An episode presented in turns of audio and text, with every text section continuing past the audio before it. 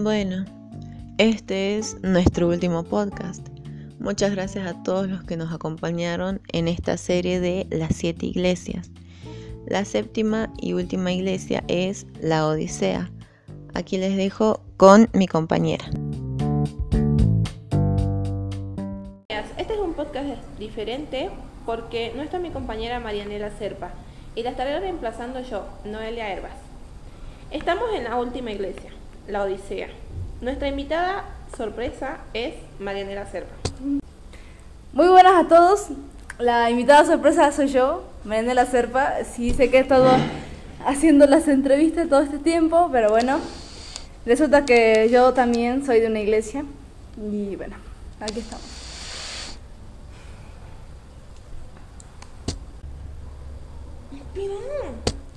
Bueno, empezamos con la entrevista, señorita Serpa.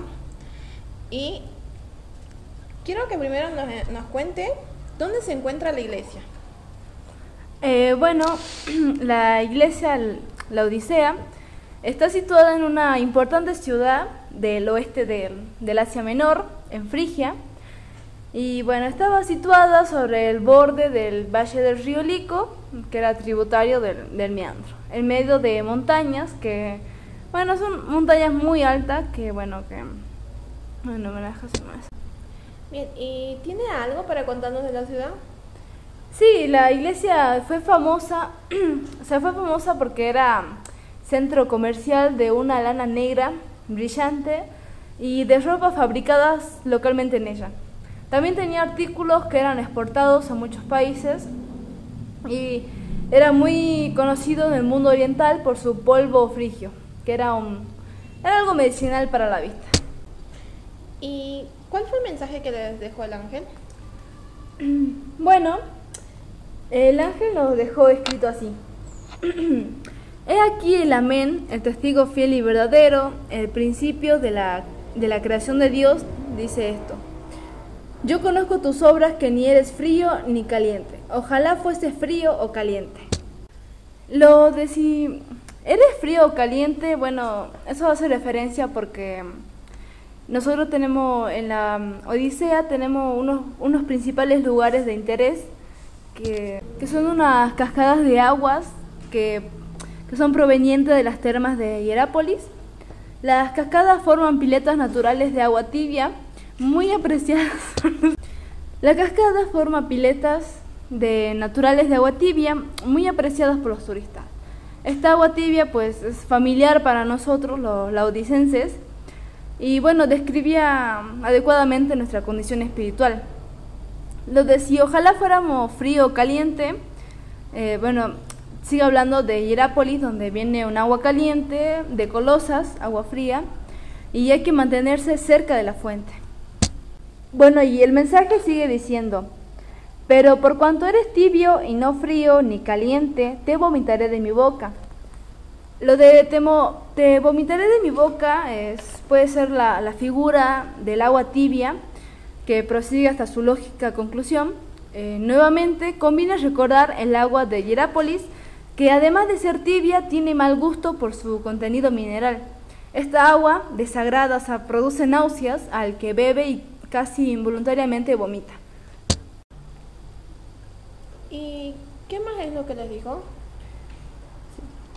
Eh, bueno, también nos dice que mm, nosotros, nosotros nos decíamos ricos y que nos hemos enriquecido y que de ninguna cosa tenemos necesidad y que no sabemos que Él es un desventurado, miserable, pobre, ciego y desnudo.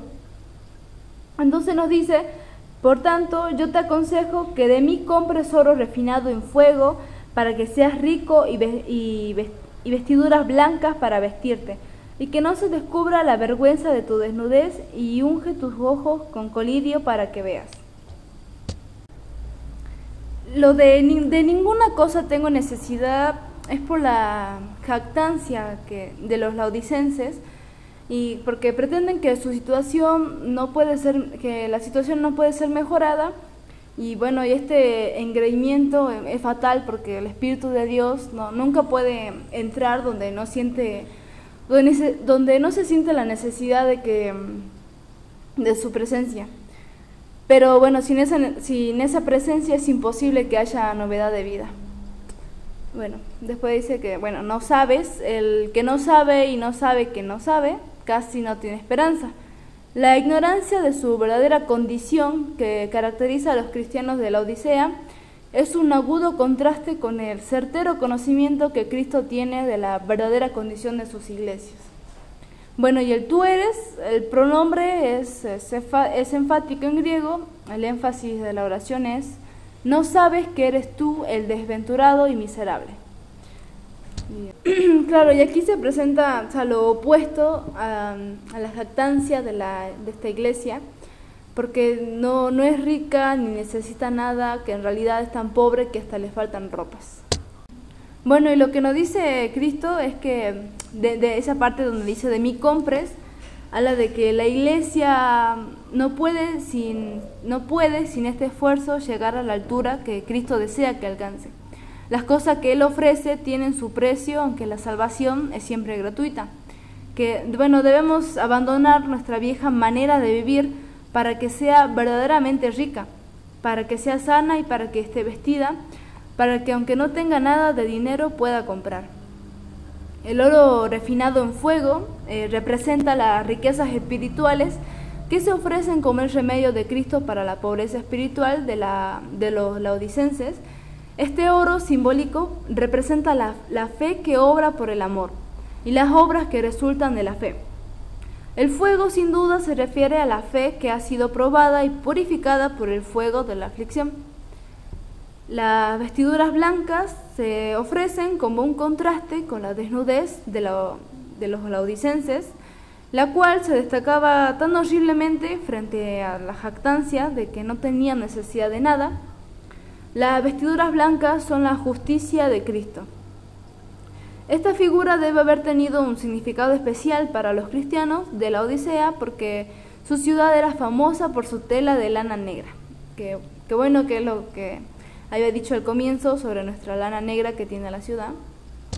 Bueno, y finalmente que habla acerca del corilio.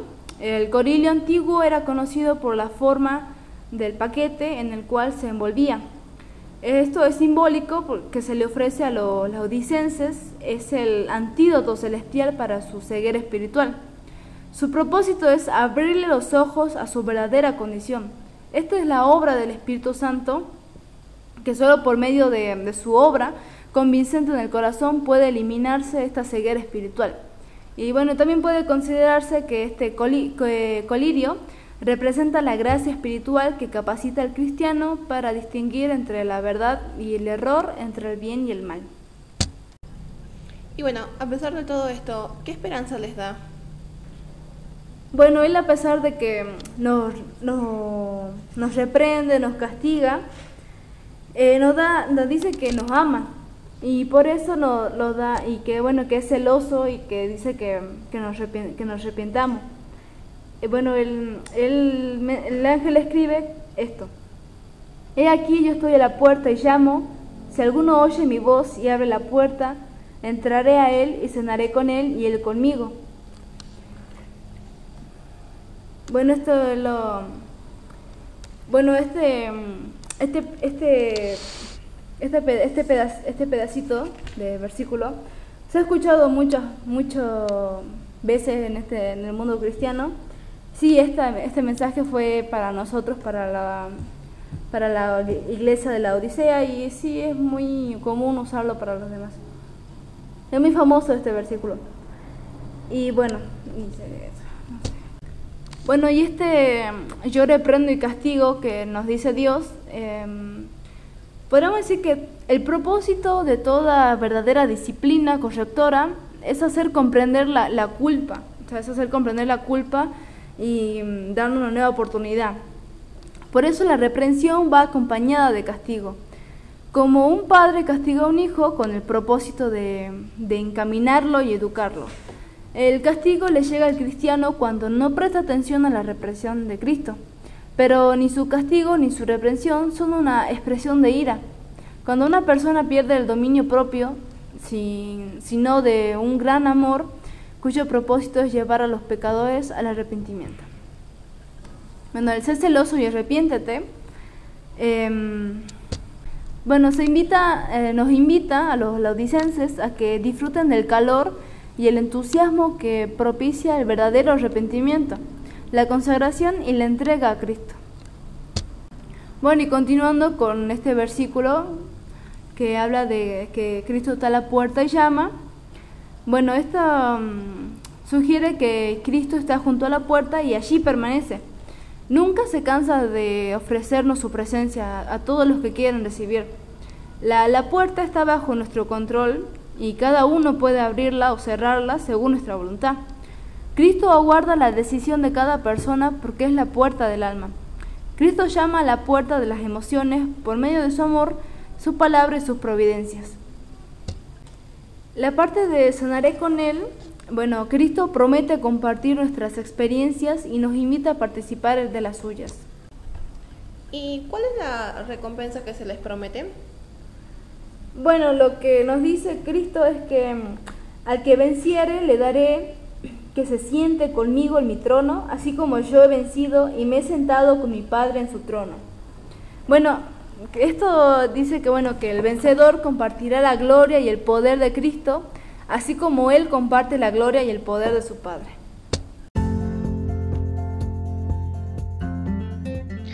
Sé que este podcast quedó un poco más largo, pero bueno, vamos a sacar la conclusión de todos los, los podcasts que estuvimos viendo. Cada uno de estos siete mensajes comienza y termina de manera semejante. Cada uno de ellos es el mensaje de Cristo y del Espíritu Santo. Cada uno de ellos tiene un mensaje especial apropiado a la condición de cada iglesia. En cada caso, la persona que vence tiene una promesa de bendición. Seamos fieles, examinémonos en cuál de estas siete iglesias nos centramos, imitemos las buenas cualidades de cada una de las iglesias y desechemos las malas. Somos como la iglesia de Éfeso, que dejó su primer amor, la de Esmirna, que Dios no encontró falla alguna, como la de Pérgamo, que tenía la doctrina de Balaam, que, ponía tropiezo a los siervos de Dios, y la de los Nicolaitas, como la de Tiatira, que toleraba a Jezabel que seducía a los siervos de Dios a la idolatría e inmoralidad. La de Sardis también, que tenía nombre de estar vivo y estaba muerta espiritualmente la de Filadelfia, que Dios no encontró ninguna falla en ella, sino que era, bueno, la iglesia amada también. Y por último, estábamos hablando de la Odisea, que era tibia, tenía unos pies en el mundo y el otro con Cristo. La pregunta acá es, ¿en cuál de ellas estamos? Esperando en Dios que, estemos como la segunda y la seis, que Dios no, no ha encontrado fallas en ellas y que Dios nos ayude a, que podamos salir triunfantes de, todo. Agradezco principalmente a todos los, entrevistados, a la producción, a todos los que estado aquí. Gracias por estar en, en esta serie de los podcasts y hasta acá llegamos con las siete iglesias.